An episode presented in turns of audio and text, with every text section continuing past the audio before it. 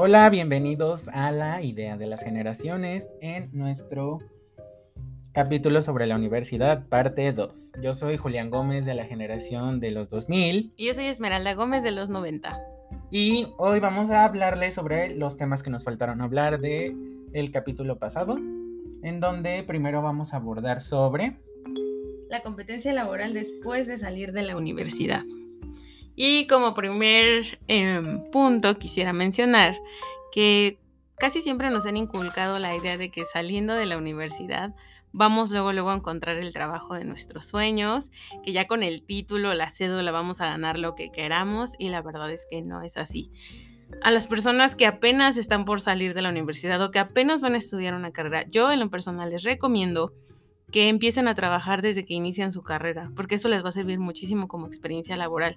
Incluso, y hasta hay memes de eso, publican eh, en algunas redes sociales que se solicita, no sé, abogado, contador, médico, lo que sea, pero con 10 años de experiencia, recién titulado, con el sueldo mínimo, que sepa hablar idiomas y que sepa muchas cosas y en realidad pues no lo vas a aprender a menos que realmente lo practiques desde que iniciaste tu carrera.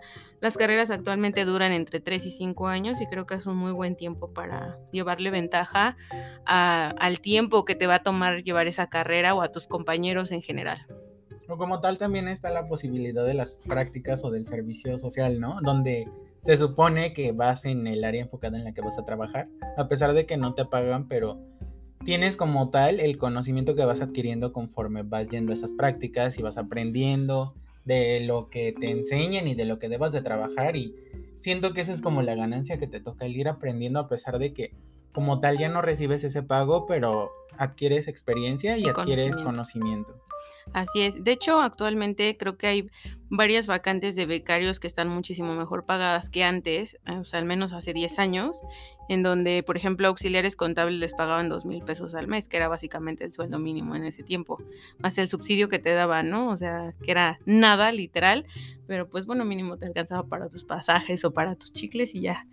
Ah, nos solían llamar estudiambres, yo no sé si hasta la fecha le sigan llamando así, pero si es como que vas para aprender realmente, tú pagas el aprendizaje y la experiencia y no, no recibes ninguna remuneración o muy poca remuneración por parte de la empresa. Ahora vamos a hablar sobre cómo sobrellevar la vida laboral y la vida escolar. Ah, como tal, yo quiero poner en contexto que, por ejemplo, a mí me tocó estudiar la universidad en línea por básicamente la pandemia del COVID. Y entonces tuve que llevar como tal la universidad y luego el tener que trabajar, a pesar de que no es como tal un trabajo laboral donde vas de godín y tienes que estar ahí ocho horas y completar tu jornada laboral y que te estén ahí latigando, latigando pero como tal no tengo como el tiempo para ir llevándolo y esa es una parte un tanto difícil en la que debes de tener el plazo de tiempo para entregar tareas, el plazo de tiempo para hacer un examen donde a veces te lo piden que sea como tal presencial entre comillas, en donde debes de encender tu cámara y el maestro está viendo que no copies como tal, a pesar de que puedes copiar, obviamente. O exámenes orales con un tiempo determinado para tus Sí, claro, y entonces todavía lo tienes que hacer en tu tiempo de trabajo, entonces sí se te sobrecarga y sobrepone esos tiempos y la verdad el llevarlos es como tener una balanza entre o sacrifico mi vida laboral o mi vida estudiantil para poder llevar pues mi vida normal como tal, pero ya ni siquiera llevas tu vida personal, simplemente ya es tu vida para trabajar y estudiar. Sí, es bastante difícil. A mí también me tocó desde los 19 años hacer eso. Y es muy difícil cuando ya tienes un trabajo formal donde sí te exigen llegar temprano y si no llegas temprano te regresan a tu casa o te descuentan el día, donde aparte tienes que cumplir con tus tareas, y no pues los maestros se enojan y nunca tienen la empatía de entender que pues tienes otras obligaciones en casa, ¿no? Como ya sea atender a la familia o estar trabajando, incluso horas extras, pero pues muchos maestros no lo entienden, al menos en mis tiempos siempre ha sido así como que te exigen que entregues las tareas en tiempo y forma y no hay ningún una excusa para no entregarlas. Sí, como tal, a mí en mi tiempo de estar en la universidad no me dio como un momento de tranquilidad hasta este semestre cuando me tocó una maestra que realmente sentí que era empática con la situación en la que le, ella se dio cuenta de que yo trabajo y estudio al mismo tiempo. Entonces ella me preguntó que cómo era mi horario laboral, cómo lo llevaba y todo eso. Entonces le dije que trabajaba de tal a tal hora y de tal a tales días. Y entonces ella sí me dijo, me quedé muda porque yo creí que eran menos días y vas a tener más tiempo como para prestar atención a la clase. Entonces, como tal, ya le expliqué que yo podía estar atendiendo a la clase y al mismo tiempo estar trabajando. Y ya de todos modos, lo que sentí bonito fue que ella sintió como tal eh, esa necesidad de preguntarle a un alumno, oye, ¿cómo es este? ¿Cómo puedes sobrellevar y tomar la clase y al mismo tiempo trabajar?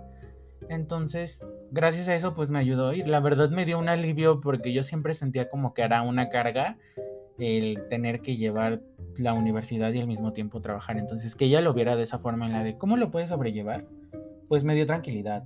Porque ella pasó por lo mismo. Sí, me dijo que pasó por lo mismo. Entonces, en ese sentido, te das cuenta de que hay personas, maestros, que sienten empatía por ti. Ellos quieren saber cómo puedes tomar la clase, cómo puedes seguir estudiando y al mismo tiempo trabajar, porque no saben, pues, el contexto de tu vida, ¿no? Si realmente debes de trabajar para poder seguir pagando tus estudios o el internet o la luz y no puedes ni siquiera como tal tener una vida normal, ¿no? Exactamente, y creo que hay muchos maestros deberían de tener esa vocación de quererles enseñar a sus alumnos cualquier tipo de asignatura, porque si no tienes esa templanza y esa paciencia de decir, entiendo a mis alumnos que estudian y trabajan y tienen otras cosas que hacer, y ahorita con lo del COVID, pues más, porque no sabes si hay algún enfermo dentro de su casa o así, pues tener ese tipo de empatía con ellos y tratar de llegar a acuerdos para para que sus horarios sean buenos y ellos puedan estudiar y trabajar al mismo tiempo, porque si no tienes esa vocación, pues está súper mal de parte de los maestros. Al menos a mí en derecho ahorita hay maestros que a todos nos exigen que entreguemos nuestras tareas ah, en, en, la fecha en la que ellos pusieron el calendario de cada unidad y si no le entregas en ese tiempo, o sea, aunque les pongas así la mejor excusa o de verdad el planteamiento de tu problema bien desglosado con evidencias no les importa, les vale y dicen que los abogados trabajan con términos y emplazamientos que se deben de cumplir y entonces no te hacen válida la entrega de la tarea. Sí, claro. Y esto se da muy comúnmente porque lo ven como si fuera una excusa tal vez para no entregar una tarea, un trabajo o como medio flojera, ¿no? Entonces lo ven más como una excusa que como del hecho de, oiga, tengo también que trabajar, tengo una vida personal y no simplemente tengo su materia, sino tengo varias materias y esas materias también me exigen, entonces uno mismo debe de ir viendo cómo poder tener tu tiempo para entregar tus tareas y trabajos y también tener tu tiempo para estar en tu jornada laboral, ¿no? Como tal. Entonces ahí es cuando también te das cuenta de que debes de llevar una vida personal en la que solo te quedan como dos horas restantes para vivir, para vivir dormir, descansar o comer o siquiera convivir con las personas con, quien vives, ¿no? O con tus amigos siquiera. Sí, está cañón esta parte. Si ustedes tienen trabajo y escuela, déjenos en los comentarios para leerlos. Vamos a hablar ahora del el enigma de si realmente te gusta la carrera que estudiaste o que estás estudiando. Por ejemplo, a mí me tocó que realmente me quedé en mi segunda opción de carrera cuando yo anhelaba la primera, pero ahí es cuando uno se da cuenta de qué tanto tiempo te dan para tomar la decisión de que quieres estudiar. O sea, a veces tienes 17, 18, 19 años, o incluso menos de 17 la gente que entra muy joven a la, a la prepa y la termina muy joven. Entonces, en ese sentido, o sea, considera la edad que tienes. Hay cosas que ni siquiera estamos seguros de qué queremos en esta vida y te dicen, debes de elegir la carrera que quieres estudiar para lo que vas a trabajar laboralmente. Entonces, cuando eliges tal vez tu primera carrera, dices, estoy seguro de esto y tal vez me voy a quedar. Y si me quedo en la segunda opción que no creo, siempre uno piensa no creo, se termina quedando. Y es algo que realmente no les gusta. Cuando yo me quedé en la segunda carrera, sí me puse muy triste. Me, Te decepcionaste de ti mismo, ¿no? Me decepcioné de mí mismo, pero me di cuenta de que también era una oportunidad de aprender algo nuevo, algo que desconocía. Y miren, les seré honesto, lo metí a lo güey la carrera. pero me dejó un aprendizaje el hecho de que hay cosas que aprendes que se te habían olvidado, por ejemplo, o sea, me metí en cosas como de gramática y todo eso. Yo no tenía ni idea, la verdad, en la primaria me lo enseñaron, pero súper mal. Entonces, refuerzas lo que aprendiste y te das cuenta de que hay cosas que debes de, seguir conociendo a pesar de que tienes que 20 años o 30 años o 40 años. y que puedes seguir aprendiendo. Entonces, también no es el fin del mundo si tú te das cuenta de que estás en una carrera que no te gustó, porque para eso existe una segunda oportunidad donde puedes volver a hacer examen o puedes tomar una carrera simultánea cuando ya obtienes la mitad de los créditos de esa carrera, o puedes hacer un cambio de carrera. Exacto. Yo la verdad ahorita que estoy haciendo memoria nunca hice examen como para ver en qué opción me quedaba. y yo pensé que sí, pero no, porque mi primer semestre fue hacía elección propia de contaduría en VM. Yo sabía que quería estudiar eso, pero por lo que les comentaba en el episodio anterior de que yo veía a los papás de mis amigos con dinero, yo dije, yo me voy por esa carrera. Nada más. Pero realmente ya cuando hice mi examen para el Politécnico, en donde me quedé igual en contaduría, este, decidí, bueno, llevé la carrera y la verdad me costaba muchísimo, muchísimo las materias, o sea, yo no entendía absolutamente nada de, contabilidad ni de impuestos. Y ya después, eh, como yo entré a trabajar a los 19 años, con eso fue con lo que realmente aprendí, porque en la escuela yo sentía que no nos daba una. Y al final cuando acabé la carrera en Universidad de Insurgentes, ahí fue donde ya, o sea, básicamente ya sabía todo lo que estudiaba ahí porque yo ya lo había trabajado. Pero realmente si yo no hubiera trabajado, hubiera salido igual con cero conocimiento. Y dicen por ahí que en carreras así como muy prácticas, realmente el 20% lo aprendes en la escuela y el otro 80% en el trabajo. Sí, claro, como que adquiriste tus conocimientos más por practicarlo en un trabajo que como tal viéndolo en la escuela. Y eso tiene mucha razón. Y otro tema que quería hablar como tal era del hecho de que a veces uno se da cuenta de que tal vez esa carrera no me gustó, no me agradó, tal vez porque fue una decisión en la que, voy a ganar mucho dinero, voy a, voy a tener como tal eh, la solvencia suficiente para llevar una vida buena. Pero a veces te das cuenta de que solamente lo haces por el dinero y no por vocación, por gusto.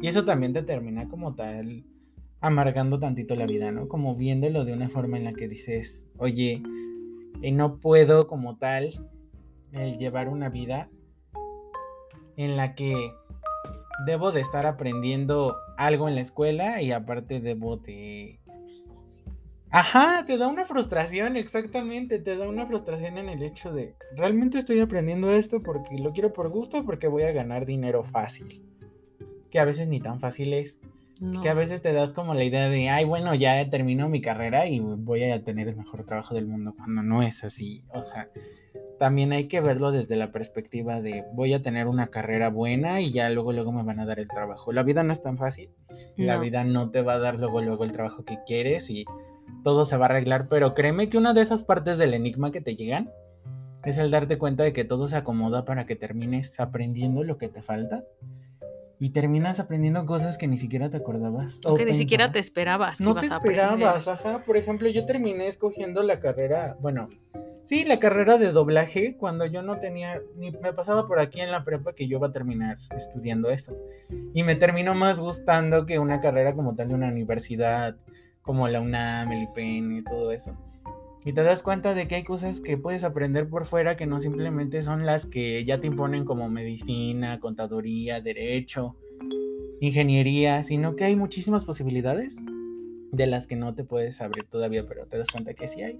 Incluso no solo en el ambiente intelectual, sino también en el mental y psicológico, porque aprendes otras cosas como inteligencia emocional en los trabajos, por ejemplo, a lidiar con jefes estrictos tal vez, o con compañeros difíciles, o incluso tú mismo que te das cuenta y caes de verdad en la cuenta de que tú eres un empleado tóxico para la empresa o para tus compañeros, ¿no? Y decir, chin, aquí la regué y no tenía que hacer estas cosas. Con el paso del tiempo te vas dando cuenta de muchas, muchas, pero muchas cosas y este, también, bueno, algo de lo que quiero hacer énfasis es que no en todos los trabajos vas a llegar y te van a enseñar con palitos y bolitas cómo se hacen las cosas. O sea, yo he pasado por lugares en los que te dicen, ahí está la chamba, sácala.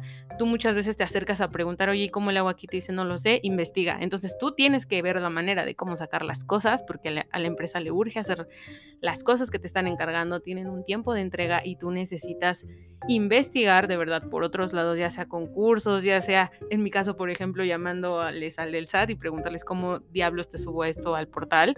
Este, o sea, el tema de cálculo de impuestos, pues leyendo las leyes o en la escuela, pero sí necesitas aprender muchas cosas por fuera no te van a enseñar ni en los trabajos ni en la escuela.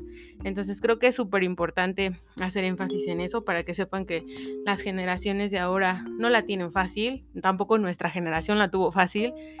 Y pues nada, seguir echándole ganas en sus estudios. Chicos, si siguen estudiando, no dejen la universidad, por favor, acábenla, titúlense.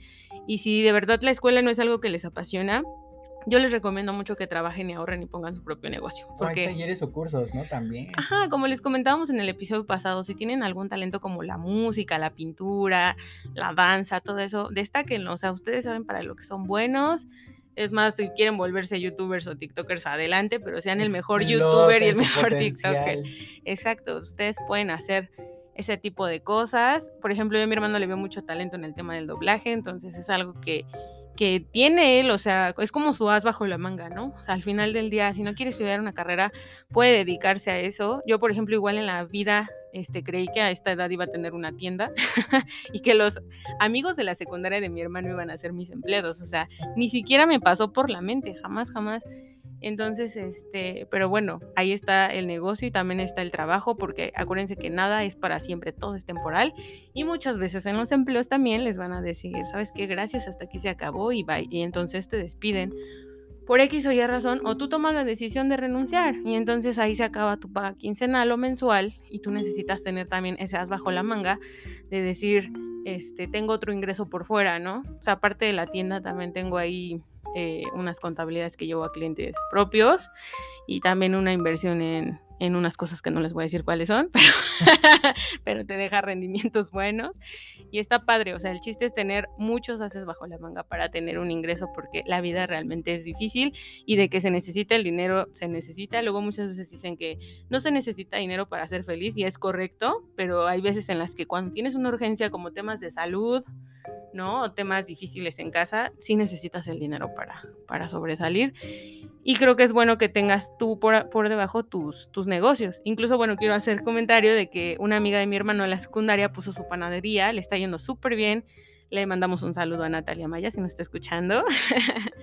y la verdad es que me da mucho gusto porque también e, ella era súper, súper inteligente en la secundaria y no me queda duda que lo sigue siendo, pero decidió poner su negocio y es algo súper chido. Qué padre que la gente tan joven emprenda un negocio y, este, y tenga sus propios ingresos, porque así está genial, te vuelves independiente, no necesitas eh, depender económicamente al 100% de tus papás, o sea, tú solito puedes llegar a hacer de tus cositas, de comprarte pues lo que a ti te guste, ¿no? Que la playera, que este y que el otro, está genial.